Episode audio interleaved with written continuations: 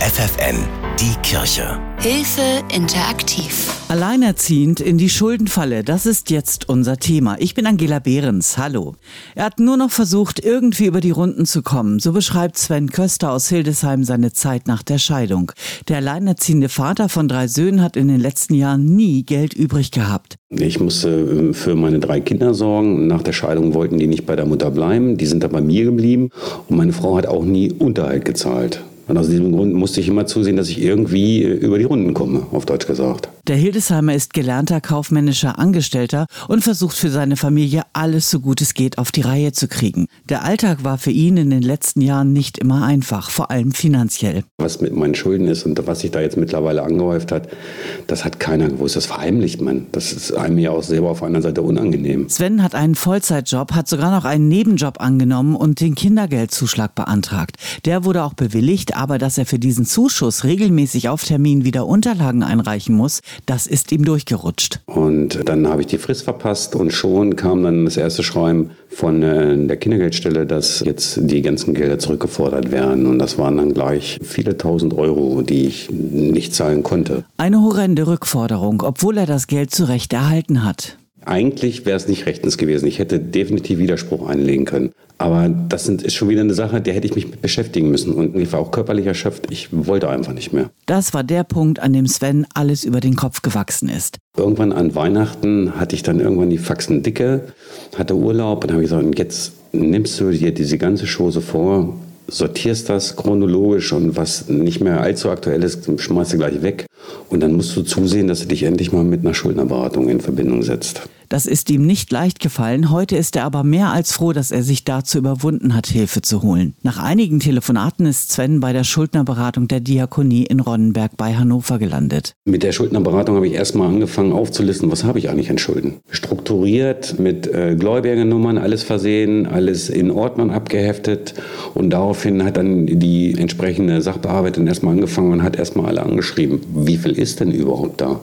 Weil diese Schreiben waren ja teilweise von mir aus sehr alt. Das muss man ja dazu sagen. Am Ende standen unter dem Strich mehr als 20.000 Euro im Minus. Auch wenn die Gläubiger über Vergleiche weniger gefordert hätten, hätte Sven das nichts genützt. Er hatte einfach nichts im Monat übrig, um ihnen Ratenzahlungen anzubieten. Also ich befinde mich am Anfang eigentlich der Privatinsolvenz. Also ich bin schon in der Insolvenz drin. Ich habe auch einen Insolvenzverwalter. Aber das ist im Grunde jetzt das erste Jahr.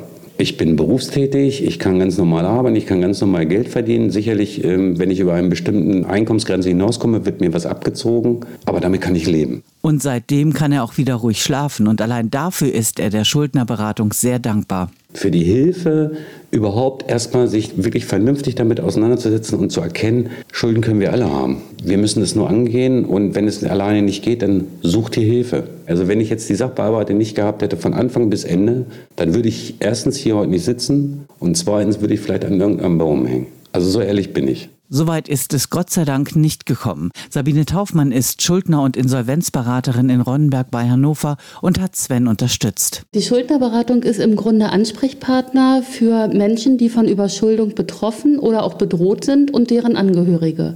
Das heißt, jeder Mensch, der dieses Problem hat oder befürchtet, kann sich an uns wenden. Was wir dann machen, hängt ab von dem Problem, von der gewünschten Lösung und von allen anderen Umständen. Das ist schon ziemlich breit gefächert. Schritt für Schritt hat sie Sven durch das finanzielle Chaos hin zu einer guten Lösung geführt. Also ich glaube, der erste Schritt war tatsächlich zu gucken, wie viele Schulden sind es denn eigentlich? Das ist nämlich ganz schön schwierig, weil ja jeder Gläubiger einen Gläubigervertreter ernennt, also ein Kassobüro, das wiederum einen Anwalt einschaltet, sodass es sein kann, dass zu ein und derselben Forderung drei verschiedene Leute Mahnungen schreiben.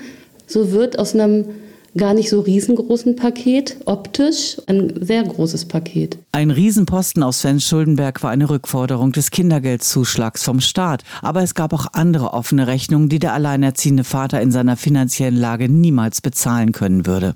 Vor dem Insolvenzverfahren steht der außergerichtliche Einigungsversuch. Das heißt, wir haben zunächst versucht, uns mit allen Gläubigern zu einigen. Das hat nicht geklappt. Das war auch nicht zu erwarten im Prinzip, aber damit war die Voraussetzung erfüllt, einen Antrag auf ähm, Eröffnung des Insolvenzverfahrens zu stellen. Seit das Insolvenzverfahren begonnen hat, geht es Sven viel besser. Er hat wieder neuen Lebensmut gefunden. Ja, ich glaube, Herr Köster hat viel geschafft. Das Schuldenmachen ist schon lange zu Ende, aber auch die Schuldenregulierung hat bereits begonnen. Es ist ja alles eingestielt sozusagen.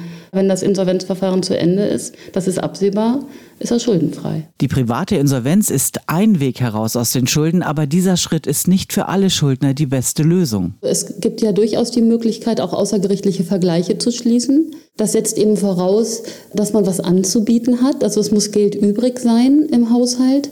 Und es klappt in der Regel auch eher dann, wenn es nicht allzu viele Gläubiger sind. Aber äh, man kann sich außergerichtlich einigen mit Einzelvergleichen, mit Ratenvergleichen, mit Einmalvergleichen. Es gibt ganz viele Möglichkeiten. Wann ist der Schritt zur Beratungsstelle denn angesagt? Wir unterscheiden ja im Prinzip Verschuldung und Überschuldung. Verschuldung ist das, was wir alle haben. Wir schulden unserem Vermieter die Miete, dem Finanzamt die Steuern. Das ist alles ja auch unproblematisch. Problematisch ist es, wenn die Summe der Einkünfte nicht mehr reicht, um den Summen der Verpflichtungen nachzukommen. Spätestens, wenn der Gerichtsvollzieher sich meldet. Dann ist klar, ich brauche Hilfe. In diesem Jahr bringt der Coronavirus viele Menschen in finanzielle Schwierigkeiten. Die Schuldnerberatungsstellen rechnen in Zukunft mit mehr Klienten. In der Regel ist es in der Schuldnerberatung so, dass wir solche Entwicklungen zeitverzögert mitkriegen. Meistens versuchen die Menschen, ihr Problem erst selbst zu lösen. Also lösen Ersparnisse auf, bitten vielleicht noch Verwandte um Hilfe, was auch immer, suchen sich einen Nebenjob. Und erst wenn das alles nicht klappt, kommen die Menschen zu uns. Sabine Taufmann, Schuldner und Insolvenzberaterin bei der Diakonie in Ronnenberg bei Hannover. Wichtige Infos rund um das Thema Schuldnerberatung gibt es per Mail an hilfe-interaktiv.de. Die Kirche bei FFN.